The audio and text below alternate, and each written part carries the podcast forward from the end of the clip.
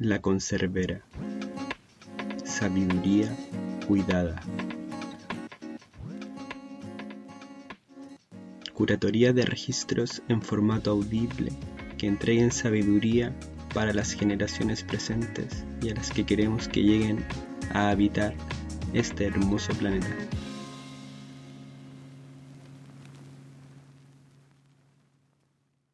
Las enseñanzas de Don Juan, capítulo 9. Hoy presentamos El murmullo de Anoctal. En esta primera entrega les comparto un episodio de esta especie de radioteatro basado en el libro Las enseñanzas de Don Juan.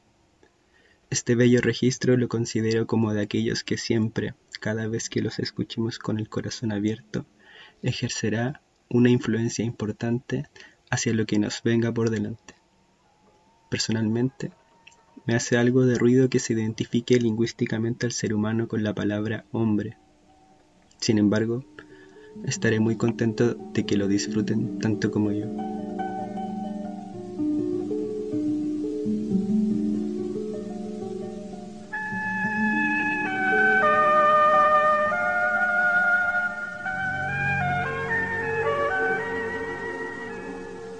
Después de varias semanas de aprendizaje con don Juan en las montañas, decidí partir. Antes de hacerlo lo interrogué acerca de un tema que me obsesionaba. Los enemigos de un hombre de conocimiento, como él llamaba a quien ha alcanzado los conocimientos más profundos acerca de la brujería.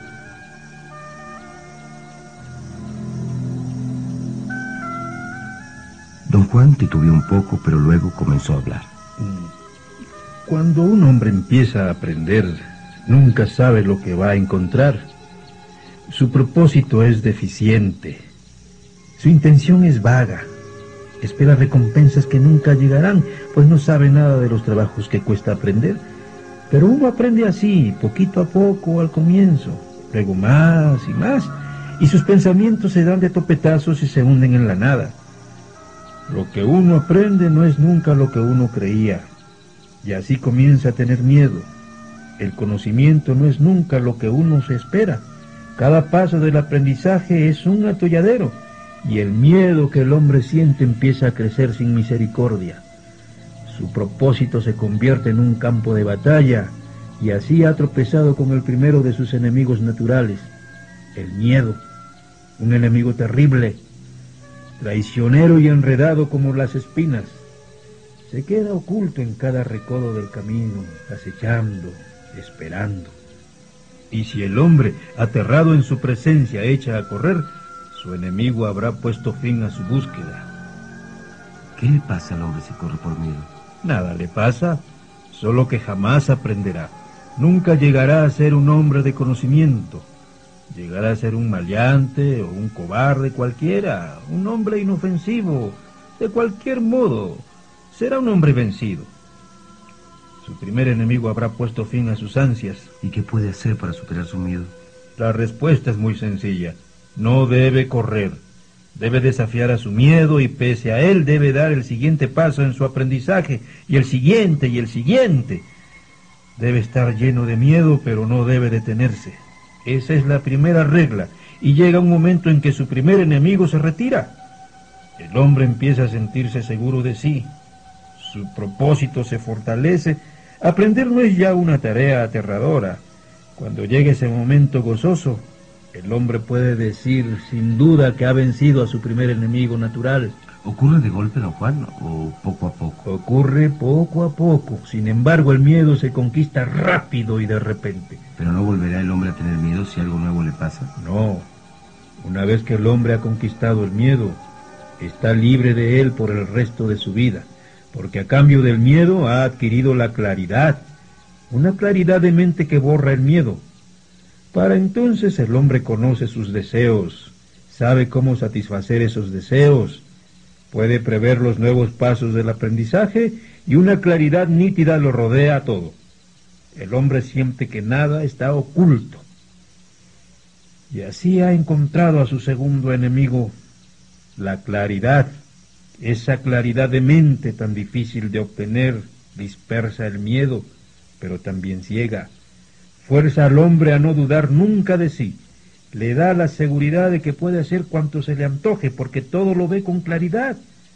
Si el hombre se rinde a esa ilusión de poder, ha sucumbido a su segundo enemigo y será torpe para aprender. Se apurará cuando debe ser paciente o será paciente cuando debe apurarse. ¿Qué pasa con un hombre derrotado de esa forma, don Juan? ¿Muere en consecuencia? No, no muere. Su segundo enemigo no más ha parado en seco sus intentos de hacerse hombre de conocimiento. En vez de eso, el hombre puede volverse un guerrero impetuoso o un payaso. Pero la claridad que tan caro ha pagado no volverá a transformarse en oscuridad y miedo. Será claro mientras viva, pero ya no aprenderá ni ansiará nada. ¿Pero qué tiene que hacer para evitar la derrota? Debe hacer lo que hizo con el miedo.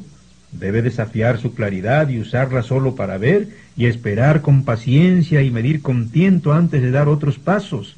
Debe pensar sobre todo que su claridad es casi un error y vendrá un momento en que comprenda que su claridad es casi un error. Y así habrá vencido a su segundo enemigo y llegará a una posición en donde nada puede ya dañarlo. Esto no será un error ni tampoco una ilusión, será su verdadero poder. Su deseo es la regla. Ve claro y parejo todo cuanto hay alrededor, pero también ha tropezado con su tercer enemigo, el poder. El poder es el más fuerte de todos los enemigos. Y naturalmente lo más fácil es rendirse. Después de todo, el hombre es de veras invencible. Él manda porque es el amo del poder. Un hombre en esta etapa apenas advierte que su tercer enemigo se cierne sobre él y de pronto, sin saber, habrá sin duda perdido la batalla. Su enemigo lo habrá transformado en un hombre cruel, caprichoso. ¿Perderá su poder? No, nunca perderá su claridad ni su poder. Entonces, ¿qué lo distinguirá de un hombre de conocimiento? Un hombre vencido por el poder muere sin saber realmente cómo manejarlo. El poder es sólo una carga sobre su destino. Un hombre así no tiene dominio de sí mismo, ni puede decir cómo ni cuándo usar el poder. ¿Y la derrota a manos de cualquiera de estos enemigos es definitiva? Claro que es definitiva. Cuando uno de estos enemigos vence a un hombre, no hay nada que hacer. Pero ¿cómo puede un hombre vencer al poder, don Juan? Tiene que desafiarlo con toda intención. Tiene que llegar a darse cuenta de que el poder que aparentemente ha conquistado no es nunca suyo en verdad. Debe tenerse a raya a todas horas, manejando con tiento y con fe todo lo que ha aprendido. Si puede ver que sin control sobre sí mismo la claridad y el poder son peores que los errores, llegará un punto en el que él se domine. Entonces sabrá cómo y cuándo usar su poder, y así habrá vencido a su tercer enemigo. El hombre estará para entonces al fin de su travesía por el camino del conocimiento y casi sin advertencia tropezará con su último enemigo, la vejez. Este enemigo es el más cruel de todos, el único que no se puede vencer por completo, el enemigo al que solamente podrá ahuyentar por un instante.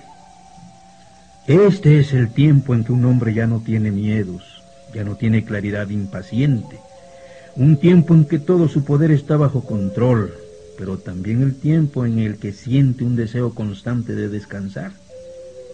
Si se rinde por entero a su deseo de acostarse y olvidar, si se arrulla en la fatiga, habrá perdido la última batalla y su enemigo lo reducirá a una débil criatura vieja. Su deseo de retirarse vencerá toda su claridad, su poder y su conocimiento. Pero si el hombre se sacude el cansancio y vive su destino hasta el final, puede entonces ser llamado hombre de conocimiento, aunque sea tan solo por esos momentitos en que logra ahuyentar al último enemigo, el enemigo invencible. Esos momentos de claridad, poder y conocimiento son suficientes